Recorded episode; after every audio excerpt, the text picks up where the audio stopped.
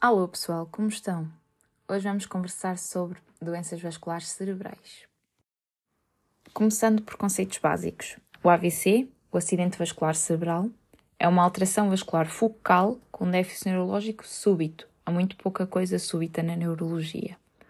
E o diagnóstico é clínico. Um ataque normal não exclui o diagnóstico. O AVC pode ser isquémico, que é a grande maioria dos casos, e deve-se à diminuição do fluxo sanguíneo que chega ao cérebro, ou àquela zona em específico, ou então pode ser hemorrágico, deve-se a uma hemorragia. O fator de risco mais importante, tanto para o isquémico quanto para o hemorrágico, é a hipertensão arterial. Na parte isquémica, há uma pequena variação que pode haver, que é o AIT, o acidente isquémico transitório, que é basicamente quando o doente tem uma resolução dos sintomas e dos sinais neurológicos antes das 24 horas e há ausência de infarto em exames de imagem. Os AITs são preditores fortes do risco de AVC e há um conjunto de fatores de risco que nós temos de ter cuidado porque um doente que fez um AIT muito facilmente no futuro poderá fazer um AVC. Passando para o AVC isquémico propriamente dito. É uma disfunção neurológica focal súbita causada por um infarto. Pode ter vários mecanismos, pode ser, por exemplo, por hipoperfusão, geralmente mais associada à aterosclerose, por exemplo, doença aterosclerótica de grandes vasos, em que há uma placa da aterosclerose, que ou por estenose ou por obstrução vai condicionar o lumen e diminuir a quantidade de sangue que chega ao cérebro. Também pode ser por êmbolos, por exemplo, cardioembolismo, pensar primeiro na fibrilação auricular, que é o mais comum, mas pode ser outras causas menos frequentes, como por exemplo uma comunicação interauricular. E passando para a doença aterosclerótica de pequenos vasos. É isto que causa os AVCs lacunares. As lacunas são pequenas lesões que acontecem na profundidade do cérebro, onde passam as grandes vias motoras e sensitivas.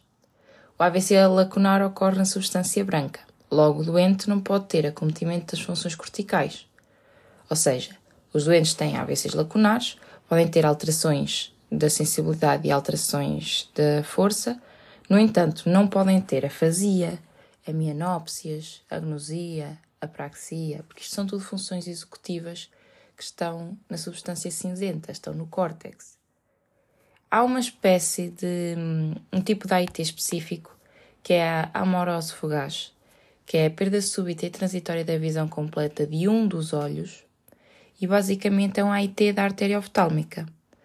Deve-se sempre investigar a carótida interna com um ecodoppler, porque muito provavelmente há uma placa aterosclerótica na carótida interna que está a mandar êmbolos e eles umas vezes ficam presos na artéria oftálmica e outras podem até ficar presos já dentro do cérebro.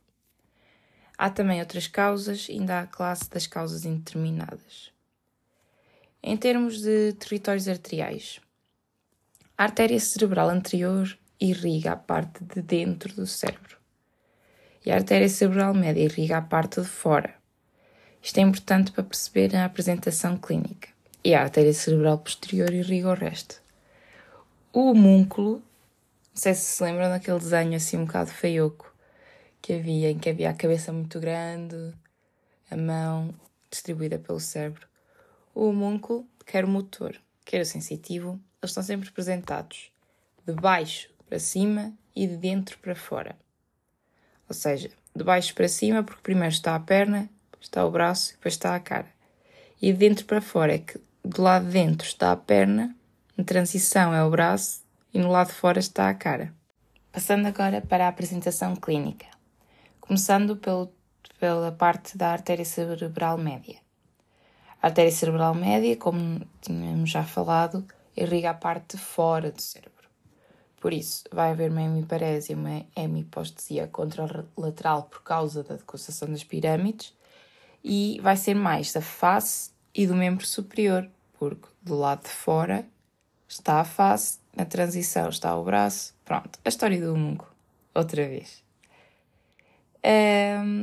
Se esta lesão for no hemisfério dominante, que na maioria das pessoas é o esquerdo, os doentes vão apresentar afasia, que é uma alteração da linguagem. A maioria das pessoas tem a linguagem representada do lado esquerdo.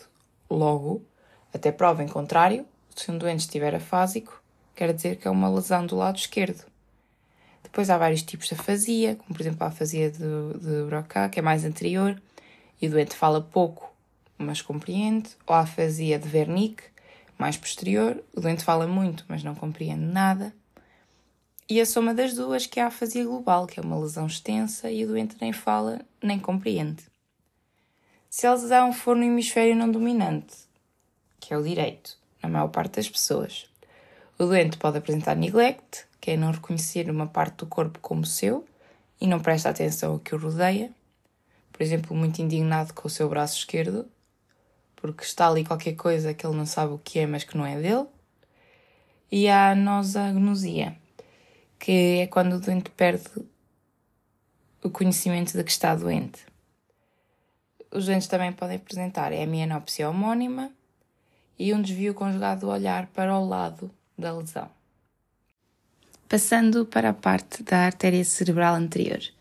A artéria cerebral anterior vai vascularizar a parte de dentro do cérebro, por isso a hemiparésia e a hemipostesia contralateral vai ser mais do membro inferior e pode provocar disfunção do lobo frontal, que é o lobo que nos distingue dos macacos. E os doentes podem apresentar, por exemplo, abulia, perda de iniciativa, perda de vontade de fazer as coisas, perda de funções executivas, desinibição, incontinência urinária, uma espécie de uma alteração súbita da personalidade. E depois temos a artéria cerebral posterior, que quando afetada provoca uma amianopsia homónima contralateral que poupa a mácula. Os doentes podem apresentar alucinações visuais ou agnosia, perda de capacidade de identificar objetos. Eh, pode ainda haver uma parésia do terceiro par, e que, se estiver associada à hemiplegia contralateral, constitui o síndrome de Weber, se estiver associada a uma ataxia contralateral, constitui o síndrome de Benedict.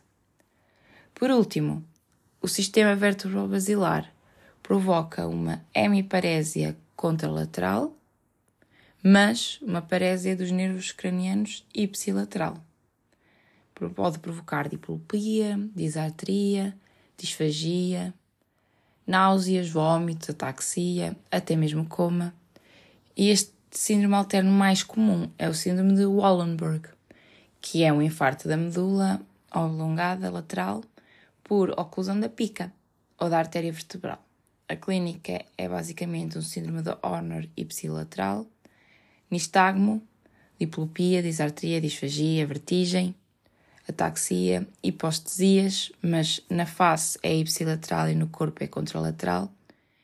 E não dá fraqueza muscular, porque na medula alongada a via motora passa nas pirâmides na região anterior da, da medula e a via sensitiva passa na região posterior. Como é que se faz um diagnóstico do AVC isquémico? É um diagnóstico clínico, mas é muito importante fazer um ataque sem contraste para excluir a hemorragia. Depois podemos aplicar o NIHSS, que permite quantificar o defeito neurológico, para decidirmos se vamos fazer fibrinólise ou trombectomia. Em termos de tratamento, começamos sempre pelo ABCDE, controlar a glicemia, controlar a temperatura, controlar a volémia. Aqui, na parte do AVC isquémico, a pressão arterial nós somos mais permissivos e é permitida até 220 mg de mercúrio. Mas se o doente vai ser submetido a trombólise, a pressão arterial sistólica deve ser inferior a 180 antes e após a trombólise. Ou seja, chega ao doente com clínica compatível com AVC, fazemos ataque em todos os doentes para fazer diagnóstico diferencial entre hemorrágico e isquémico. A ataque mostra-nos a hemorragia. Ataque está limpa, confirma-se que é um AVC isquémico. Pode-se fazer trombólise com RTPA se for menos de 3 a 4 horas e meia desde o início dos sintomas. Ou então, pode-se fazer angiotaque se o doente for candidato a trombectomia e fazer trombectomia mecânica, que geralmente faz-se num AVC de grande vaso que tenha ocorrido antes das 6 horas e constitui uma contraindicação para trombólise. Mas quais são as contraindicações para trombólise? Pressão arterial maior que 185, 110, trombocitopenia ou hipoglicemia, uso de anticoagulantes com INR maior que 1,7, aumento do TP ou aumento do APTT, um AVC ou um traumatismo crânioencefálico nos últimos três meses, história de hemorragias intracranianas, neoplasias, malformações arteriovenosas no sistema nervoso central, uma cirurgia nas últimas duas semanas ou uma hemorragia gastrointestinal nas últimas três semanas. Em termos de prevenção secundária, depende da causa. Geralmente antiagrega-se todos, exceto se os doentes tiverem indicação específica para anticoagular. E no caso de se ter devido a uma estenose carotídea, se a estenose for maior que 70%, podemos fazer endarterectomia 15 dias depois do evento isquémico. Se for uma causa cardioembólica, ou seja, por exemplo, uma FA, tem que se anticoagular, de acordo com os scores.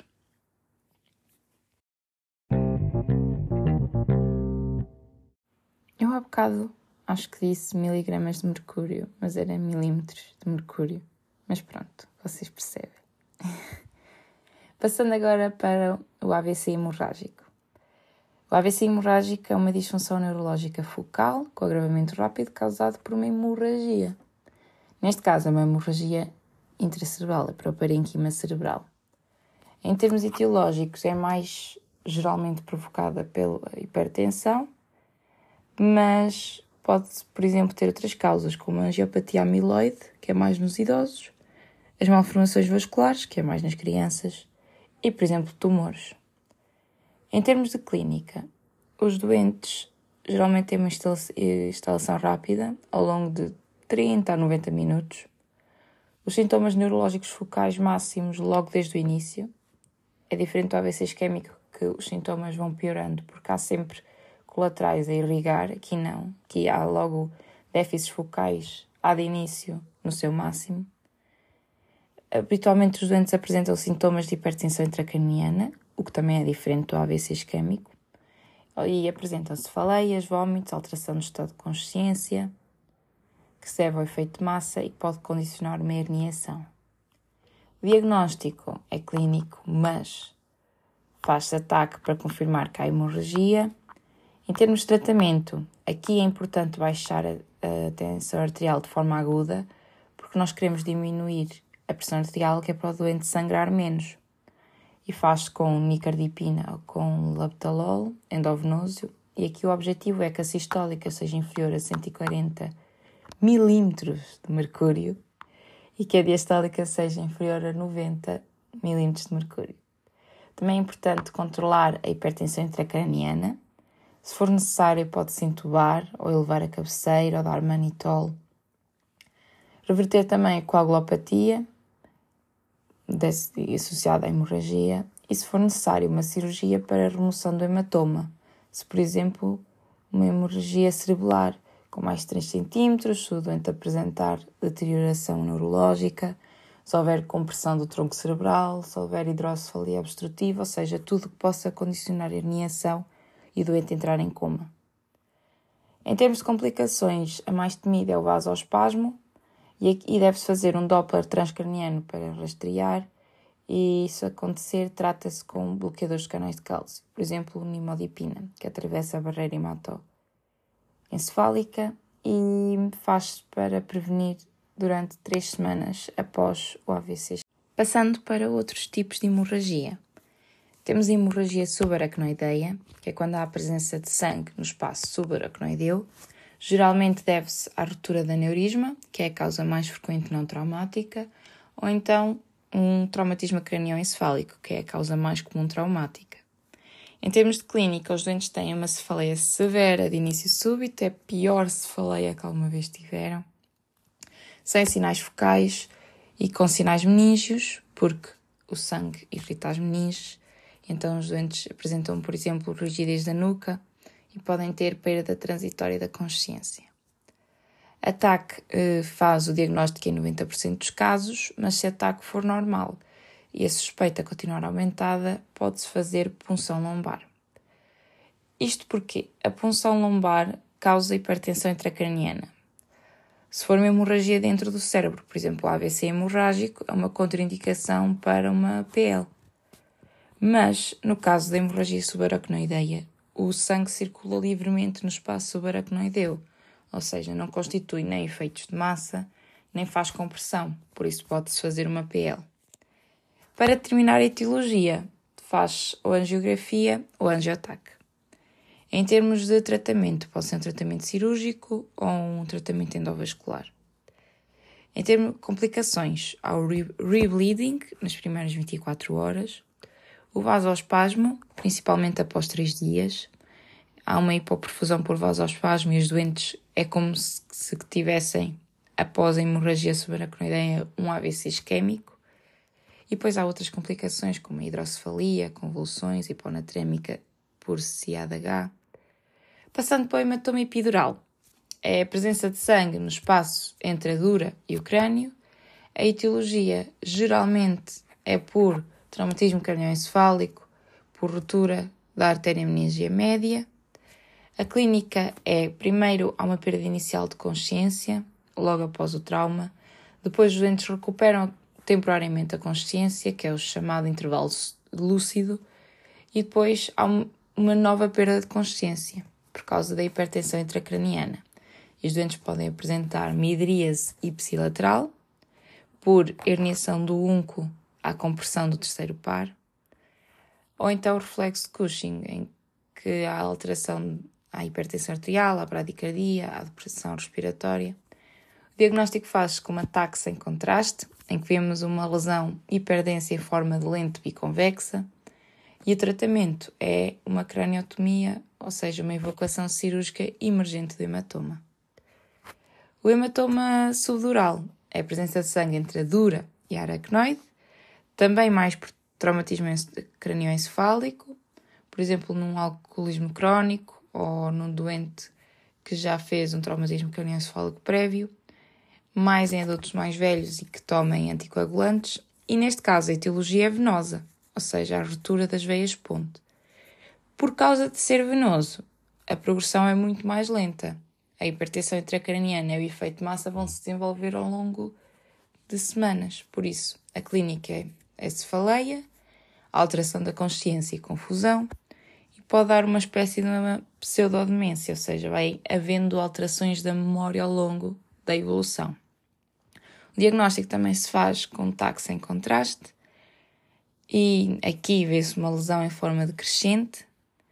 E o tratamento é reverter ou descontinuar o anticoagulante se o doente o fizer, e se for necessário, uma evacuação cirúrgica de grandes hematomas sintomáticos, ou então tratamento conservador.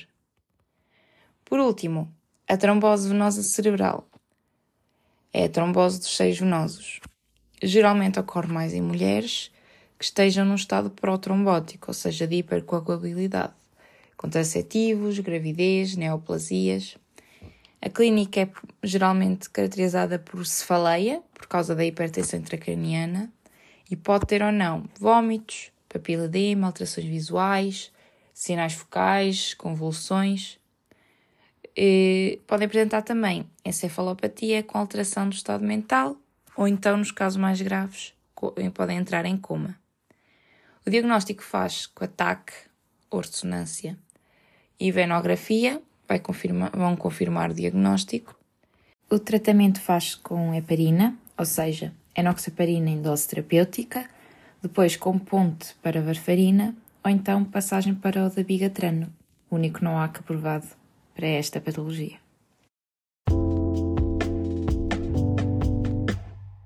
Espero que tenham gostado.